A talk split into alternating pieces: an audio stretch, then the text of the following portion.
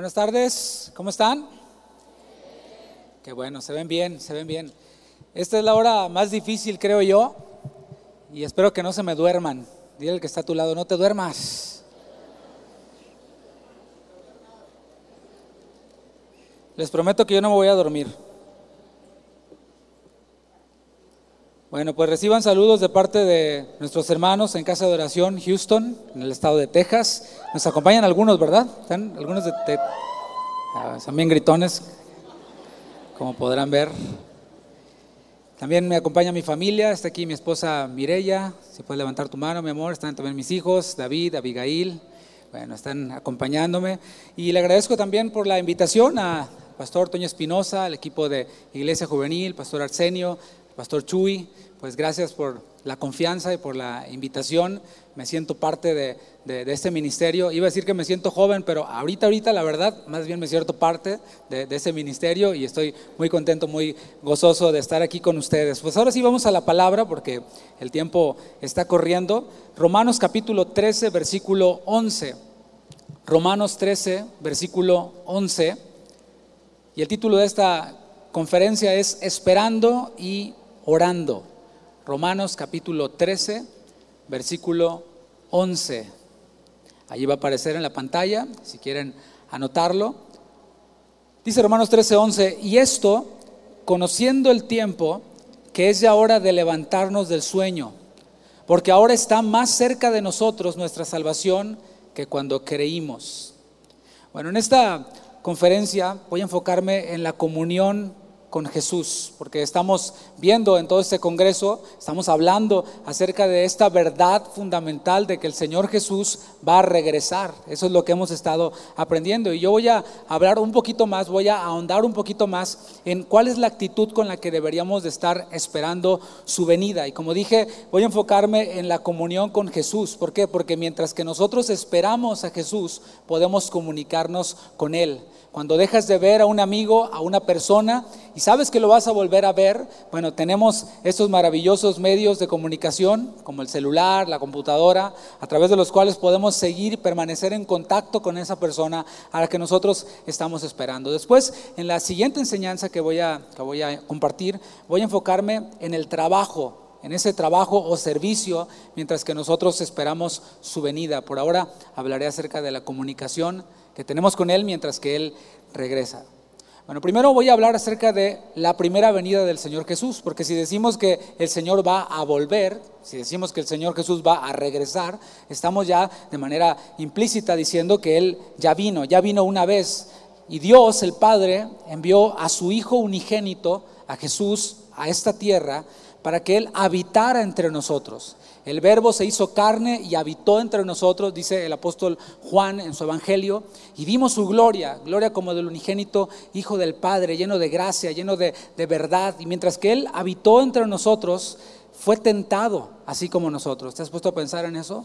El Señor Jesús, con, un cuerpo así como el nuestro, que se cansaba, que le daba sed, que le daba hambre, lo que vemos en las Escrituras, fue tentado también en todo lo que nosotros hemos sido tentados. Pero, digan, pero, sin pecado. Él experimentó el dolor, el dolor físico, eh, dice la palabra que él era un carpintero, eso se traduce de una, una palabra que puede significar trabajador de la madera o trabajador de la piedra. El punto es que en su trabajo seguramente más de alguna vez se dio con, con el mazo, con el martillo en algún dedo y experimentó el dolor físico. No solo el dolor físico, sino también el dolor de la pérdida de un amigo, y está ahí Lázaro, también en los evangelios, un amigo cercano al Señor Jesús, al cual él amaba mucho, el cual murió y dice la palabra que él lloró, experimentó el dolor, y eso solo por mencionar algunos de los episodios que vemos en las Escrituras cuando el Señor Jesús manifestó su dolor. Pero sobre todo, el dolor más grande que el Señor Jesús experimentó fue cuando él pagó por nuestro pecado, sin haber pecado el que no conoció pecado, dice la palabra, se hizo pecado por nosotros y llevó el castigo del pecado que nosotros merecíamos. El Señor Jesús vino para salvar lo que se había perdido. Y esto es a la raza humana, porque dice la palabra que todos pecaron y están destituidos de la gloria de Dios. El Señor Jesús vino, se encarnó, se hizo hombre para salvar lo que se había perdido. Y ahí en la raza humana estamos incluidos tú y yo. Así que Él vino para morir en la cruz por nuestros pecados. Así fue anunciado por el ángel a José, su padrastro, el prometido de la Virgen María. En Mateo 1.21 le fue anunciado así, hablando de Jesús. Y dará a luz un hijo y llamará su nombre Jesús. Pueden decir Jesús. ¿Por qué? Dice, porque Él salvará a su pueblo de sus pecados. A eso vino el Señor Jesús, a salvar a su pueblo de sus pecados. Y así fue. El Señor Jesús se encarnó, estuvo en esta tierra para morir. Él murió en la cruz, es lo que recordamos en esta temporada. Murió en la cruz, luego fue sepultado y resucitó al tercer día. Después de haber resucitado, se le apareció a sus discípulos, se le apareció a más de 500 testigos y ascendió o subió a los cielos con un cuerpo resucitado, con un cuerpo glorificado. Y mientras que el Señor Jesús subía a los cielos, en Hechos capítulo 1, versículo 11, vemos cómo los ángeles se quedaron viendo o vieron a, los discípulos que estaban presenciando ese momento de cómo el Señor Jesús ascendía a los cielos. Y ellos le dijeron, eh, les dijeron a los discípulos, este mismo Jesús que ha sido tomado de vosotros al cielo, así vendrá como le habéis visto ir al cielo. Lo leo de nuevo. Este mismo Jesús que ha sido tomado de vosotros al cielo, así vendrá como le habéis visto ir al cielo. En el versículo que leímos al principio, en Romanos 13, 11, se nos hace una invitación, una invitación a levantarnos del sueño.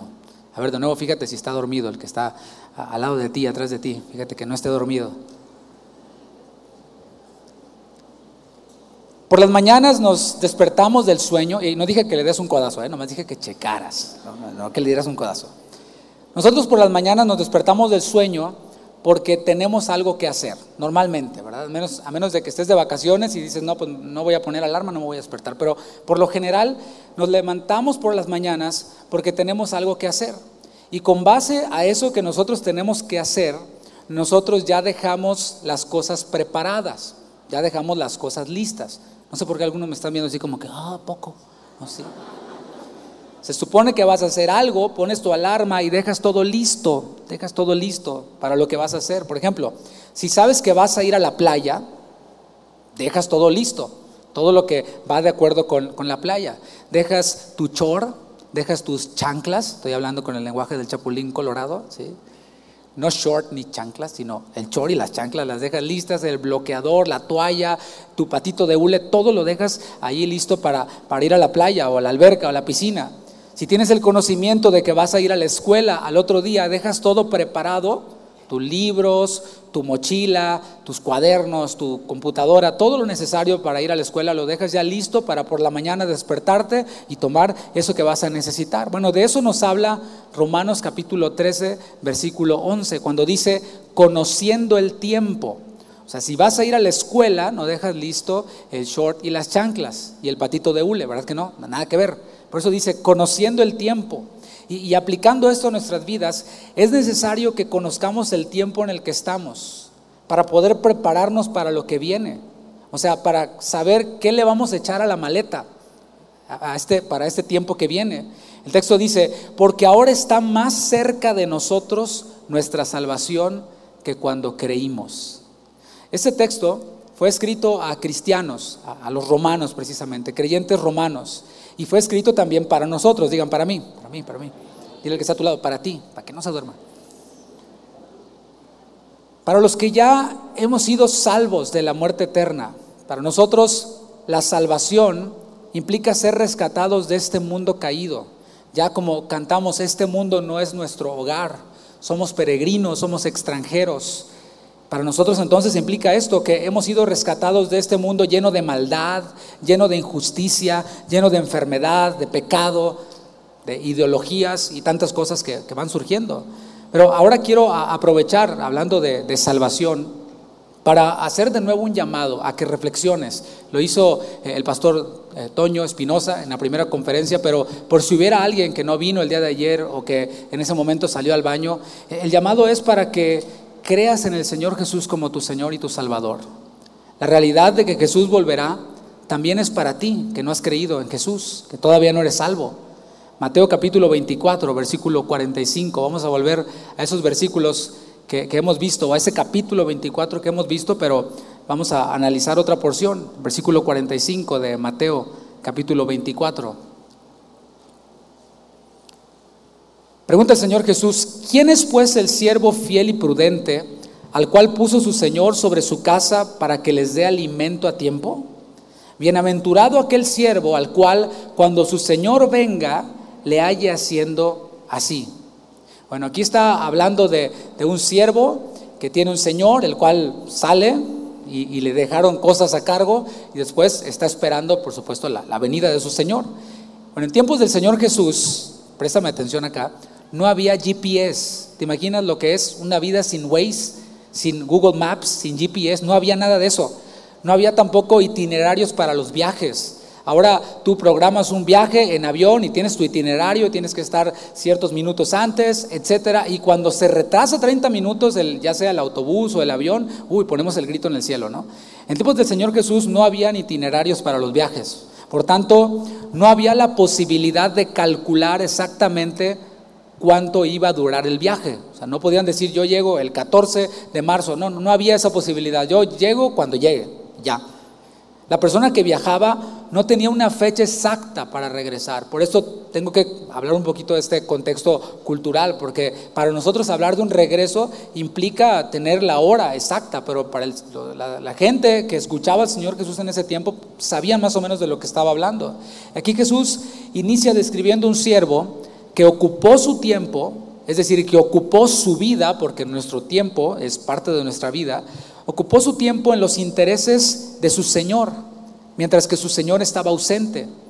De tal manera que cuando su Señor regresó, lo encontró haciendo eso, lo encontró ocupado de sus asuntos, de los asuntos de su Señor, no de él mismo. Versículo 47. De cierto os digo que este siervo que lo encontraron haciendo lo que tenía que hacer, dice, sobre todos sus bienes le pondrá. Ah, le habían sido puestos eh, algunos bienes, pero no todos los bienes de su Señor. Y fue alguien que estaba trabajando y ahora obtuvo un ascenso. Hablando esto acerca de Dios, bueno, ¿cuál es el asunto de Dios? Porque aquí dice que estaba ocupado haciendo los asuntos del Señor. Bueno, ¿cuáles son o cuál es el asunto de Dios? Bueno, el asunto de Dios o la voluntad de Dios es la salvación del hombre. Los que atienden a su voluntad, a la voluntad de Dios, y creen en Él, son ascendidos. De ser enemigos, dice la palabra que los que no han creído, nosotros quienes no habíamos creído, o cuando no habíamos creído, corrijo, éramos por naturaleza enemigos de Dios. Y los que no han creído son por naturaleza enemigos de Dios. No es que no me meto con Él, Él no se mete conmigo, está todo bien, no, no, no. Si tú no has creído en Él como tu Salvador, Dice la palabra, dice Dios mismo en su palabra, que eres su enemigo. Y los que creemos en el Señor Jesús somos ascendidos de ser enemigos de Dios a ser hijos de Dios. Fíjate qué gran salto. De ser enemigos a ser hijos adoptados, hijos de Dios, como dice Juan 1.12. A ser no solo hijos de Dios, sino también herederos de las riquezas de Dios, como dice Romanos 8.17. ¿Qué te parece? Versículo 48. Pero si aquel siervo malo dijera en su corazón, mi señor tarda en venir y comenzare a golpear a sus consiervos y aún a comer y a beber con los borrachos, vendrá el señor de aquel siervo en día que éste no espera y a la hora que no sabe, y lo castigará duramente. Pondrá su parte con los hipócritas. Allí será el lloro y el crujir de dientes. Bueno, tú que no has creído en Cristo Jesús, espero que no seas como el siervo malo y no me refiero solo a, un ateo, a un borracho, a un drogadicto, a un asesino. No, no, no. Un siervo malo puede ser incluso aquel que cree en Dios. Dice, no, yo, sí creo en Dios. Sí, claro, seguramente existe por ahí en algún lado. Alguien que incluso puede creer que la palabra de Dios es verdad. Y dice, no, yo creo que lo que dice la Biblia, sí, sí, tiene razón, es verdad. Alguien que no se opone al cristianismo, Incluso simpatiza y dice, no, pues está padre es el Congreso. Bueno, hace poquito calor, pero, pero pues con un abaniquito lo arreglamos y está muy padre las canciones y todo. Puede ser alguien que simpatiza, pero que deja su entrega, la entrega de su vida, de su corazón a Dios, lo deja para después. Porque dice, ahorita soy muy joven. Todo me va bien ahorita, ahorita no necesito de Dios. ¿Por qué? Porque todo me va bien. ahorita no tengo necesidad. Muy dentro, quienes se expresan así o viven así, muy dentro piensan que tienen la vida asegurada. Piensan que les va a dar tiempo para arrepentirse. O de plano creen que Cristo no va a venir. Dicen como que no, pues eso suena bien, pero no creo que sea verdad. Bueno, para ellos, viendo esta parábola rápidamente que estamos viendo, para ellos no hay otra expectativa más que el infierno. Termina esta parábola diciendo, allí será el lloro y el crujir de dientes. Fíjate cómo está este siervo que lo encontraron haciendo el, haciendo el asunto de su señor y está este, otro que fue negligente y para él hubo un destino. Para ambos hubieron destinos. Para el que estuvo haciendo el asunto de su señor obtuvo un ascenso. Para el que estaba haciendo su rollo y le estaba pasando bien, dice que fue echado al fuego. Allí será el lloro y el crujir de dientes. Bueno, cuando tenemos planes, ponemos la alarma a una hora, ¿cierto? 6.45. No me digas que eres de los que ponen el, snooze, ¿cómo se dice eso? Para que eh, siga sonando, ¿sí? Para que suene después, como 20 veces. Y estaba a las 6.15 y te, te, despertaste a las seis y media, ¿no? Después de estarle presionando la alarma. No entiendo los que hacen eso, ¿verdad? Mejor ponla a las seis y media y ya estás. Pero bueno, cuando tenemos planes ponemos la alarma a una hora, consideramos el tiempo que nos va a tomar arreglarnos, sea cual sea. A lo mejor te tardas tres minutos, nomás te echas agua así en la cara y vámonos. A lo mejor te tardas dos horas como otros, ¿verdad? Que estoy viendo aquí, algunos. Calculamos ese tiempo para arreglarnos, para desayunar, etcétera. Bueno, en cuanto al regreso de Jesús, como hemos visto, esto es diferente, es distinto. Dice el versículo 42 de Mateo 24, velad pues porque no sabéis a qué hora ha de venir vuestro Señor. Y ahí lo aplica el Señor. No sabéis, digan, no sabéis. No sabemos a qué horas va a venir el Señor. Mucha gente en la historia ha tratado de predecir cuándo volverá el Señor. Y yo me puse a investigar y a sacar datos, etcétera, y ayer el pastor Daniel te agarra a decir y yo, no. Bueno, pues ya me ahorró el trabajo, ¿no? Pero Russell, por ejemplo, el fundador de los Testigos de Jehová, hizo no solo una predicción, sino diferentes predicciones. Dijo que en el 1914, luego en 1915, y así se la llevó, ¿no? Y bueno, así evidenció que él era un falso profeta. Y sí podemos decir que era un falso profeta, no solo porque sus predicciones fueron inacertadas, sino por la doctrina o la teología que él, que él enseñaba. Sin embargo, Jesús, como vemos en el texto, dice que nadie sabe, pero puede ser en cualquier momento. Eso, el hecho de que pueda ser en cualquier momento, debe de animarnos, ¿no crees? Debe de animarnos a estar preparados Allí Mateo 24, 42 usa la palabra velar. ¿Qué entiendes por esta palabra velar? Significa estar listo. No es solamente estar despierto, es diferente, ¿no? ¿Alguna vez has estado dormido con los ojos abiertos? Bueno, creo que sí, ahorita hay varios, ¿no? No es lo mismo estar despierto nada más a estar listo, a estar alerta con todo lo que voy a necesitar para aquello para lo que me estoy preparando. Esto es velar, es esperar diligentemente, sin importar cuánto tiempo tarde el Señor en volver, sin importar cuánto tarde, yo estaré listo, estaré preparado con todo lo necesario. El Señor va a volver sin previo aviso y eso a mí me produce emoción, me produce esperanza también, porque cada día que pasa es un día menos para que vuelva el Señor, ¿no crees? ¿No, no lo habías pensado así? Un día que pasa es un día menos para la venida del Señor. Muchos creyentes también han cometido el grave error de olvidar que el Señor puede volver en cualquier momento, al ver que ya han pasado más de dos mil años y el Señor todavía no ha regresado. Y al ver esto, pues comienzan a hacer sus planes terrenales, olvidándose de lo espiritual. Fíjate lo que dice Pedro en su segunda epístola, segunda de Pedro 3, versículos del 8 al 10. Segunda de Pedro 3, 8 al 10. Dice, mas, oh amados, no ignoréis esto, que para con el Señor un día es como mil años y mil años como un día. No que esto sea de manera literal, es, es una figura del lenguaje, es un símil, pero nos da una idea, o sea, que el Señor no piensa como nosotros. Para el Señor el tiempo no es como el tiempo de nosotros. Sus pensamientos son distintos a nuestros pensamientos. Somos nosotros quienes tenemos que alinear nuestros pensamientos con los pensamientos de Dios, con la palabra de Dios. Continúa diciendo, versículo 9, el Señor no retarda su promesa, según algunos la tienen por tardanza, sino que es que paciente para con nosotros, no queriendo que ninguno perezca, sino que todos procedan al arrepentimiento. Allí vemos de nuevo el asunto de Dios, la voluntad de Dios expresada de manera negativa. Él no quiere que ninguno se pierda. Él no quiere que ninguno vaya a ese lugar en donde será el lloro y el crujir de dientes. Entiéndase infierno, palabra que no se utiliza mucho hoy en muchas iglesias. En esta sí.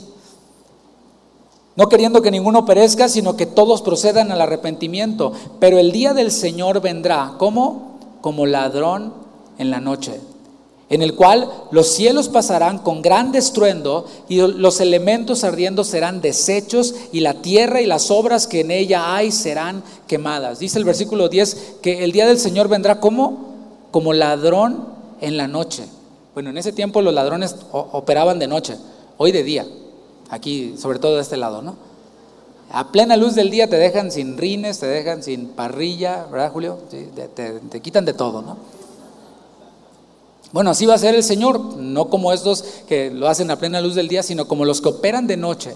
Así vendrá el Señor, sin avisar, ni cuenta se van a dar muchos, van a estar en su asunto, ¿no? Y dice, en el cual los cielos pasarán con gran estruendo y los elementos ardiendo serán deshechos y la tierra y las obras que en ellas o que en ella hay serán quemadas. Todo, todo será deshecho, según la palabra de Dios en aquel día. Espero que hasta este punto haya quedado claro que es necesario prepararse. ¿Por qué? Porque el Señor puede volver en cualquier momento. Eso es lo que he tratado de decir en esos 21 minutos que llevo hablando. Repito, que es necesario prepararnos porque el Señor puede volver en cualquier momento. ¿Quedó claro hasta aquí? ¿Eso? Gracias. A ver de nuevo. ¿Quedó claro o, o me regreso? Bien. La pregunta es, si Él va a venir en cualquier momento, la pregunta es, ¿cómo nos va a encontrar? Esa es la pregunta. ¿Cómo te va a encontrar? Pregúntale al que está a tu lado, ¿cómo te va a encontrar? Bueno, se espera, se espera que nos encuentre preparados. Digan preparados. Ahora, de antemano me disculpo porque sé que están de vacaciones, pero esto es un ejemplo nada más. Piensa en un examen. Entonces, ah, esto, Piensa en un examen. Para un examen hay que prepararse, ¿cierto? O sea, el examen tiene el objetivo de verificar si lo que hemos aprendido, lo que se nos ha enseñado, ha quedado claro. Ese es el objetivo de un examen. A lo mejor no sabían, ah, yo pensé que el examen era para reprobarme. No, el examen es para verificar que lo que hemos aprendido ha quedado claro. Ya que la mayoría de nosotros tenemos memorias cortas, o al menos yo hablo por mí, es necesario que nos preparemos, es decir, que estudiemos, nuevamente lo que ya se nos enseñó. Aquí de nuevo, a lo mejor algunos están, ¿a poco? Yo pensaba que se trataba de una noche antes del examen ponerse a estudiar todo el curso. No, no, no, no. Ya lo aprendiste, ya te lo enseñaron. Lo único que estás haciendo es recordártelo, tenerlo fresco en tu memoria para que llegue ese examen. Ahora, cuando es el tiempo de estudiar, de repasar eso que ya aprendiste, bueno, tenemos que apartarnos de otras actividades, ¿cierto?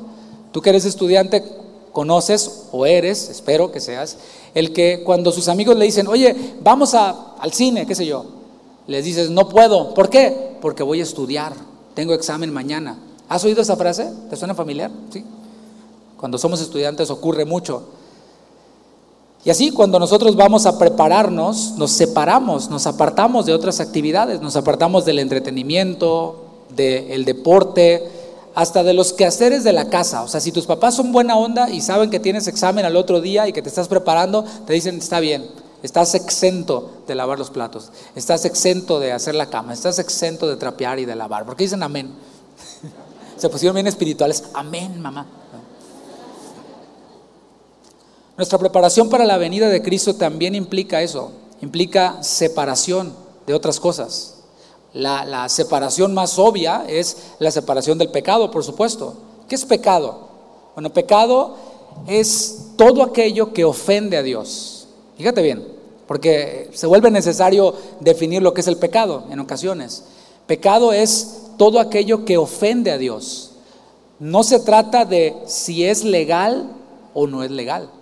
Hay quienes dicen, no, no, no, bueno, en, ciertos estados, eh, en Estados Unidos, la marihuana es legal, pero no porque sea legal la vas a consumir, ¿me explico? Aquí la pregunta no es si es legal o no es legal, sino ofende a Dios o no ofende a Dios. Me saca de mi realidad, destruye el cuerpo, que es el templo del Espíritu Santo, si soy hijo de Dios. Esa es la pregunta. Pues sí, ofende a Dios, entonces me abstendré de hacerlo, no lo haré. Pecado es todo aquello que ofende a Dios, no tiene que ver si se siente bien o no se siente bien. Es que se siente bien esto, se siente, uh, padrísimo. Bueno, pero ofende a Dios. No es si es aceptado por la sociedad o no, porque las sociedades pues aceptan diferentes cosas y cada vez aceptan más cosas que ofenden a Dios precisamente. No voy a entrar en, en detalles.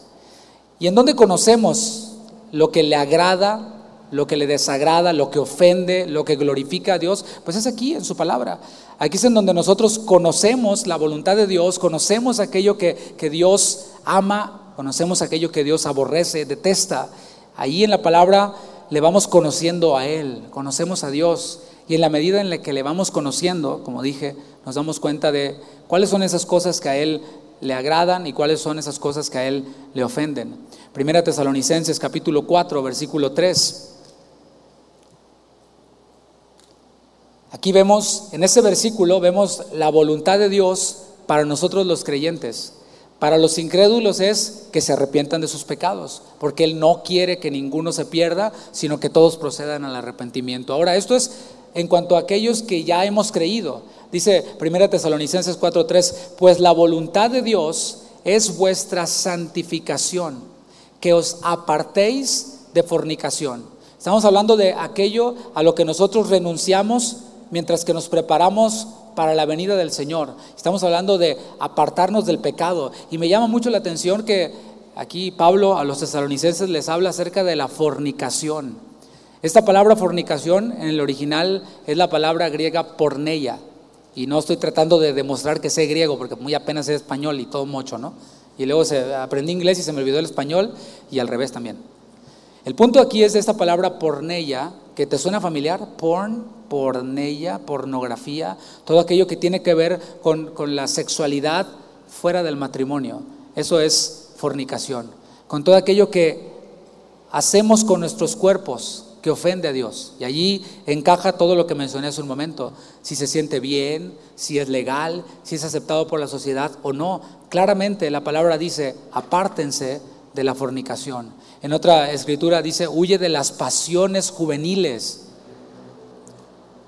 Nuestra preparación para la venida de Cristo también implica el separarnos, esto fue de actividades que ofenden a Dios, pero también implica apartarnos de personas, de personas tóxicas, como se dice ahora, ¿no? Y con personas tóxicas me refiero a personas que no nos edifican, que no nos aportan nada, pues nada bueno, nada positivo a nosotros, personas tóxicas, las cuales no nos edifican, pero tampoco nos permiten edificarles, porque Jesús dijo que seamos la luz del mundo. Dijo, no, no se puede esconder una luz debajo de un almud. Entonces es necesario que nosotros seamos luz, pero llega un punto en el que no podemos ser luz con algunos. No podemos edificarlos, ni tampoco ellos nos edifican a nosotros. Entonces, ¿qué hemos de hacer? Hemos de apartarnos de personas así. Vamos a ver cómo la palabra relaciona las relaciones interpersonales con la preparación de la venida de Cristo.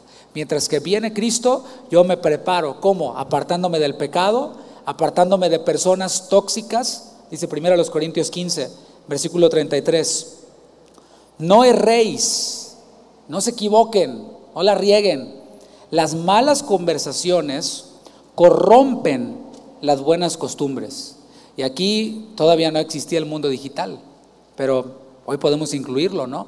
Porque a lo mejor eres de esos chicos que son muy callados, pero en el mundo virtual son muy comunicativos, muy expresivos y tienen muchos, muchos amigos. Bueno, las malas conversaciones, esos contactos, esos amigos, entre comillas, que tienes en redes sociales, corrompen las buenas costumbres. Fíjate cómo lo conecta ahora con la venida de Cristo. Versículo 34. Velad debidamente. Dije hace rato que estar despierto no es lo mismo que estar preparado. Aquí dice, estén despiertos, pero debidamente. Estén preparados debidamente. ¿Cómo? Y no pequéis, porque algunos no conocen a Dios. Para vergüenza vuestra, lo digo. Ahora, no se trata únicamente de apartarse de cosas, apartarse de actividades, apartarse de personas. Se trata de unirse a Cristo. Algunos en el mundo se separan de personas, se separan de actividades, pero no se unen a Cristo. Y nosotros estamos hablando de estar unidos a Cristo. Nos separamos de cosas, de personas, de actividades, incluso que pueden ser lícitas para unirnos a Cristo, para poder tener comunión con Él. Estoy hablando de la preparación de los creyentes. Jesús mismo se puso como ejemplo. En Lucas capítulo 5, versículo 16, lo vemos apartándose de muchas actividades, ninguna de ellas pecaminosa, por supuesto, para poder pasar tiempo con Dios, pasar tiempo con el Padre en oración. Lucas 5:16 dice, mas él se apartaba a lugares desiertos y oraba. En Marcos 1:35 Vemos nuevamente a Jesús separándose de, las ocupaciones del día para pasar tiempo con el Padre. Marcos 1.35 dice, levantándose muy de mañana, siendo aún muy oscuro, salió y se fue a un lugar desierto y allí oraba. Ahora va conmigo Mateo 25. Mateo capítulo 25. Terminamos el 24, ahora veamos el 25. Y aquí tenemos una parábola conocida, seguramente por ti, la has escuchado, pero vamos a, verla y, relacionarla con lo que estamos viendo, con nuestra preparación mientras que el Señor Jesús viene. Aquí el Señor les está enseñando a sus discípulos cómo es que debían de ellos prepararse para su regreso, porque capítulo 24 terminó hablando de su venida, de que Él vendría como ladrón en la noche. Entonces, versículo 1, el reino de los cielos será semejante a diez vírgenes bueno, en la cultura judía, las vírgenes, en este contexto, en el contexto de una boda, eran como las damas de honor. No sé si se acostumbra por acá, el novio tiene como un cortejo, la novia, por lo general son las mejores amigas, los mejores amigos del novio, de la novia. Bueno, esto era, solo las mujeres solteras en la cultura judía servían como parte de este cortejo o damas de honor. Continúo leyendo, que tomando sus lámparas, salieron a recibir al esposo. Cinco de ellas eran prudentes y cinco insensatas. Las insensatas, tomando sus lámparas, no tomaron consigo aceite, mas las prudentes tomaron aceite en sus vasijas juntamente con sus lámparas. Y tardándose el esposo, cabecearon todas y se durmieron. Qué interesante, ¿no? Hasta aquí vemos una boda bastante caótica. Eh, las bodas se espera que sean así como de película, ¿no? Así maravillosas, que todo salga perfecto. Hay hasta algunos que se dedican a planear bodas, esa es su chamba. Wedding planners, ¿no? Los que eh, organizan todo, tienen todo listo. Bueno, esta era una boda que ya de por sí era un caos. Al menos para la novia, esto ya era un caos, era un desastre. Imagínate, las damas de honor se durmieron. Dice que todas. ¿Te imaginas?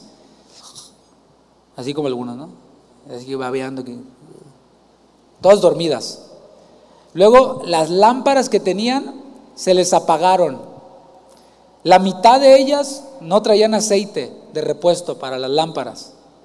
Sin eso, sin, sin la lámpara encendida, no podían llevar a cabo su tarea, no podían hacer su función.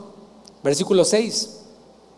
Y a la medianoche se oyó un clamor Aquí viene el esposo, salí a recibirle. Bueno, para nosotros puede estar raro escuchar acerca de una ceremonia que se lleva a cabo en la noche, es, raro. En la noche por lo general es la fiesta, ¿no? La, la, ceremonia es más temprano. Bueno, es necesario que entendamos un poquito cómo, cómo eran las bodas en tiempos de Jesús. Comenzaba una boda, y aquí ya todos empezaron a despertar. Comenzaba una boda con la promesa. Esta era la primera, la primera fase. Los padres de los novios se ponían de acuerdo, el padre del novio con el padre de la novia, se ponían de acuerdo para que sus hijos se casaran. Y esto es algo cultural, por supuesto, ¿no? Aunque a mí me, gustaría esa idea con, mis hijos, ¿no? Había un pago de por medio para cerrar el trato de, esta primera fase, de la promesa. La segunda fase era el desposorio, y ahí ya se hacía público el, compromiso o este intercambio de votos entre la pareja a través de regalos. Aunque el matrimonio todavía no estaba consumado, no se había dado ya, la pareja ya estaba sumamente comprometida para, casarse. De hecho, si uno de los dos o si, si no se fuera a hacer la boda ya, a esas alturas se tenía que realizar un divorcio. Por eso José, regresándote a tiempos navideños, José cuando supo que María estaba embarazada, dice la palabra que él quiso dejarla secretamente, para, porque ella estaba técnicamente o legalmente cometiendo adulterio, ellos solo estaban desposados. La tercera fase era ya la fiesta de bodas. Esta fiesta de bodas se tardaba a veces un año después del desposorio. Y era un banquete tremendo que duraba varios días, así como las bodas de rancho que duran varios días, algo así, algo así era. Después del banquete, entonces ya la pareja podía vivir junta. La fiesta de bodas, porque decía que nos puede parecer raro una fiesta, una, una ceremonia de bodas, que sea en la noche. Bueno, esta, este banquete, esta ceremonia, todo esto se dejaba todas en la noche para qué? Para que los invitados que venían de lejos tuvieran tiempo de llegar. Ellos aprovechaban la luz solar para poder transportarse y no podían viajar toda la noche. Era, era imposible hacer eso en aquel tiempo. Así que los, los organizadores de la boda, considerando a los invitados que venían de lejos, la realizaban por la noche. Sin embargo, el novio ya estaba bastante retrasado estaba más tarde de lo normal. Por lo general las novias son las que llegan tarde, ¿verdad? Bueno, aquí era el novio, el que venía tarde y ya era la medianoche. O sea, no solo era de noche, era ya la medianoche. Así que ya no había más tiempo para demorar la, la boda. La boda se tenía que llevar a cabo inmediatamente. Estuviera listo quien estuviera listo. De algún modo llegó la noticia de que el novio venía. Ya venía por allá a lo lejos, así que no era, no era como que ya estaba allí, pero ya venía. Dice eh, el versículo que, leímos que se dio aviso. El novio ya viene, ya está aquí, ya está aquí cerquita, ¿no? Versículo 7. Entonces todas aquellas vírgenes se levantaron y arreglaron sus lámparas. Al arreglar sus lámparas, se dieron cuenta que no tenían más aceite. Así que te imaginas, oh, ¿qué onda? ¿Qué onda? Y viene, si ya viene, ay, ya se me apagó la lámpara, ya no tengo aceite. ¿Te imaginas? Y las insensatas, versículo 8, dijeron a las prudentes, como siempre, ¿no? El que no estudió. ¿Qué le pusiste a la 4? Dadnos de vuestro aceite, porque nuestras lámparas se apagan. Y esto sí que era ridículo, ¿no crees? ¿Por qué? Porque lo único que tenían que hacer estas, estas vírgenes, estas damas de honor, era estar despiertas, con sus lámparas encendidas y con el aceite de repuesto por si se apagaba la lámpara. Pero ni eso pudieron hacer. O sea, elige bien quién va a ser tu dama de honor en tu boda. Versículo 9. Mas las prudentes respondieron diciendo, para que no nos falte a nosotras y a vosotras, id más bien a los que venden y comprad para vosotras mismas. O sea, así como cuando éramos niños, ¿no? Alguien tenía aquí su, sus nacos, sus papitas, lo que sea, y le decías, y te decía, ¿quieres? Sí, compra. Ay, sí la aplicaron acá también. Pensé que era de mis tiempos nada más, ¿no?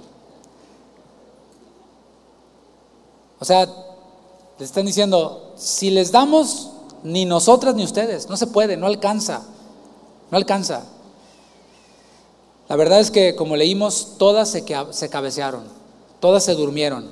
Eso era normal, porque cuando ya llega una hora y has estado todo el día trabajando, ocupado, ya por más que quieras mantenerte despierto, te estás cabeceando y hasta te echas una que, uno que otro sueñito por ahí, ¿no? Pero solo algunas tenían aceite de repuesto. Aunque todas estaban cabeceando, todas medio se durmieron, mm, solo algunas tenían este aceite de repuesto. Versículo 10. Pero mientras ellas iban a comprar, vino el esposo. O sea, claro, ya está ahí el esposo. No te da chance de ir hasta allá y comprar. Y las que estaban preparadas entraron con él a las bodas y se cerró la puerta. Andaban súper perdidas. Porque a la medianoche, ¿dónde consigues aceite aparte? O sea, ya ni, Walmart, creo que es de 24 horas. O sea, ya, olvídalo. La decisión del novio, como podemos ver, al cerrar la puerta, era una decisión que ya estaba tomada. Es como, me imagino yo al novio diciendo, no vamos a echar a perder la boda por unas vírgenes inútiles que no hicieron lo que debían hacer. Bueno, eso es en, mi mundo, ¿no? es lo que ha de haber pensado el novio. Pues cerró la puerta. Versículo 11.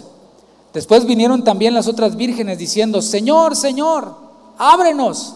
Mas él respondiendo dijo, de cierto os digo que no os conozco. O sea, no las quiero ver, no las conozco. Estas vírgenes, fíjate bien, y reflexiónalo, estaban en el lugar correcto, ¿sí? Estaban en el momento correcto, en el lugar correcto, pero no estaban preparadas. ¿Te has puesto a pensar en eso? O sea, no estaban en, en otro pueblo, no estaban, no, no, estaban en el lugar en donde debían estar, pero no estaban preparadas. Tal y como muchos que creen que simplemente con estar en el lugar correcto, en la iglesia de sana doctrina, como nos encanta poner etiquetas, ya la tienen hecha, ya. Con ir una vez a la, semana a la iglesia, ya con eso. O algunos que dicen, no, yo desde chiquito he ido a la iglesia. Ahí me dormía en las sillas de la iglesia. Ya, con eso, la tengo hecha. Fíjate lo que le, dijo el novio a estas vírgenes insensatas. No os conozco.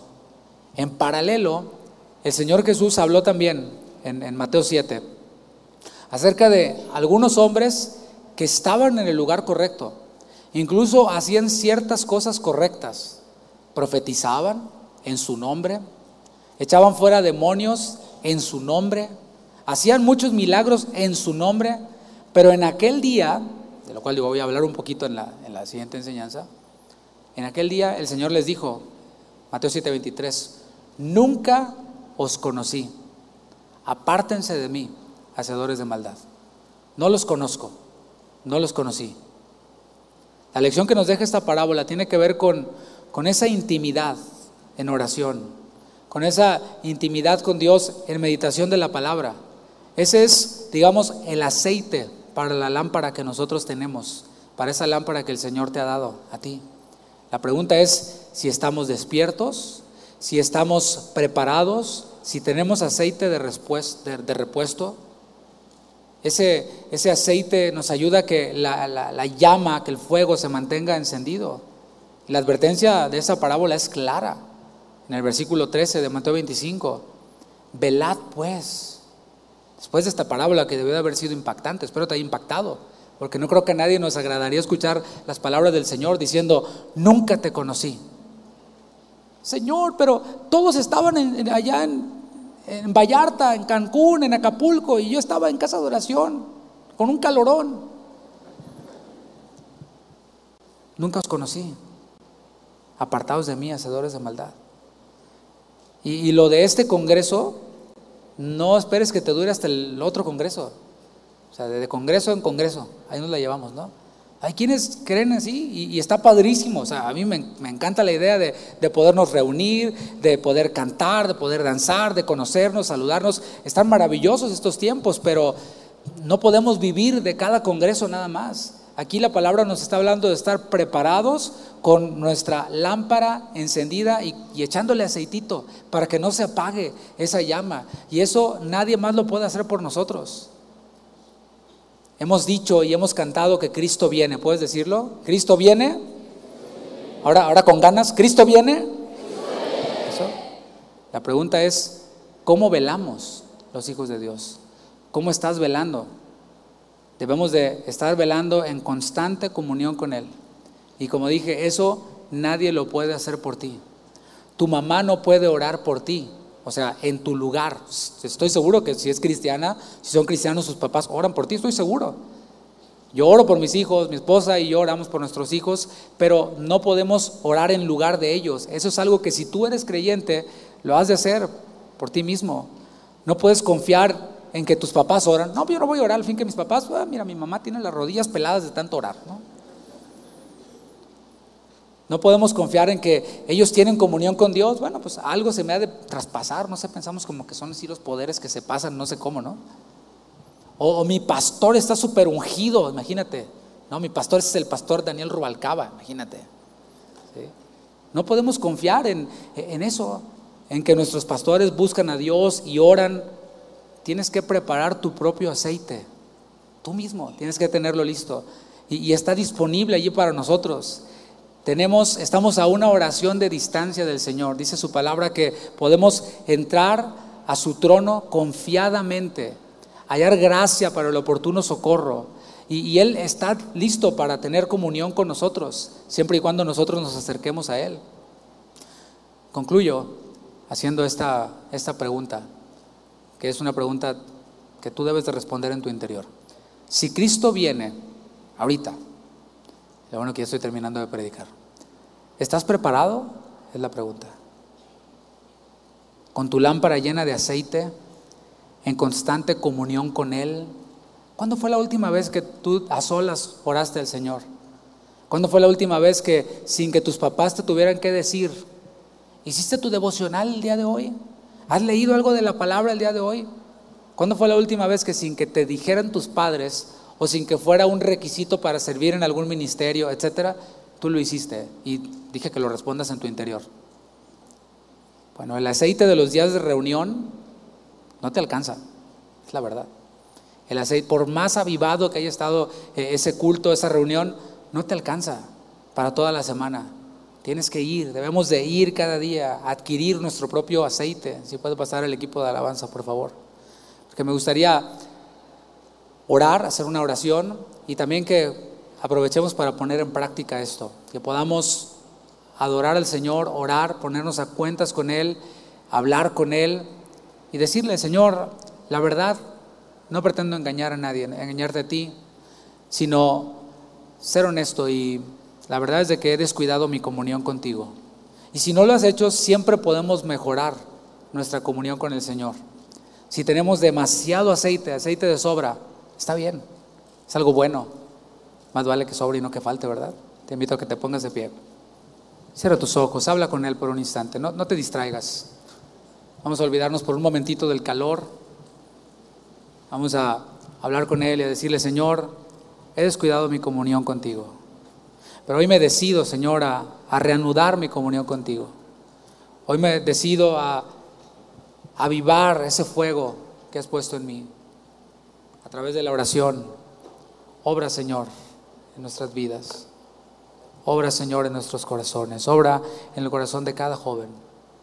Y nuevamente hago esta invitación antes de, continuar. Si hubiera alguien aquí que no conoce al Señor, si hubiera alguien aquí que quisiera entregarle su vida al Señor, esta es su oportunidad. Hoy puede ser el día de salvación, dice la palabra. No sabemos cuándo Él va a venir, pero Él sí nos dice claramente que hoy es el día de salvación. Y si tú quieres entregarle tu vida a Cristo, levanta tu mano ahí en alto. Levanta tu mano en alto. Si tú quieres entregarle tu vida a Cristo, si nunca antes le has entregado tu vida a Cristo, nunca le has dicho, Señor, perdona mis pecados, creo en ti como mi Señor y mi Salvador, solo si es, es tu caso, levanta tu mano. Me gustaría orar contigo. Señor, hay manos levantadas una vez más, así como el día de ayer. Señor, ese es el motivo por el cual nosotros estamos aquí en este Congreso. Porque sabemos que tu asunto, tu voluntad es que ninguno perezca, sino que todos procedan al arrepentimiento. Y hay algunos aquí que hoy están procediendo a arrepentirse, a cambiar su manera de pensar, alinear sus pensamientos con tus pensamientos. Yo te pido, Señor, que ese espíritu que hoy está trayendo convicción de pecado, de justicia y de juicio, traiga hoy, Señor, también salvación, regeneración, justificación que así sea, Señor. Y que a partir de hoy sea una fecha que ellos nunca olviden, en estas fechas en las cuales conmemoramos tu muerte, tu pasión. Señor, que los que están levantando su mano y entregándote sus vidas, no la olviden, la recuerden por siempre, Señor. Y ahora, Padre, también nos acercamos a ti, nosotros quienes ya hemos creído en ti. Pido, Señor, que traigas también convicción acerca de aquellas cosas que nosotros les damos prioridad en vez de pasar tiempo en comunión contigo. Puedes decirles con tus manos levantadas, aquí estoy, Señor. Aquí está mi vida. Quiero entrar a tu presencia. Quiero caminar contigo.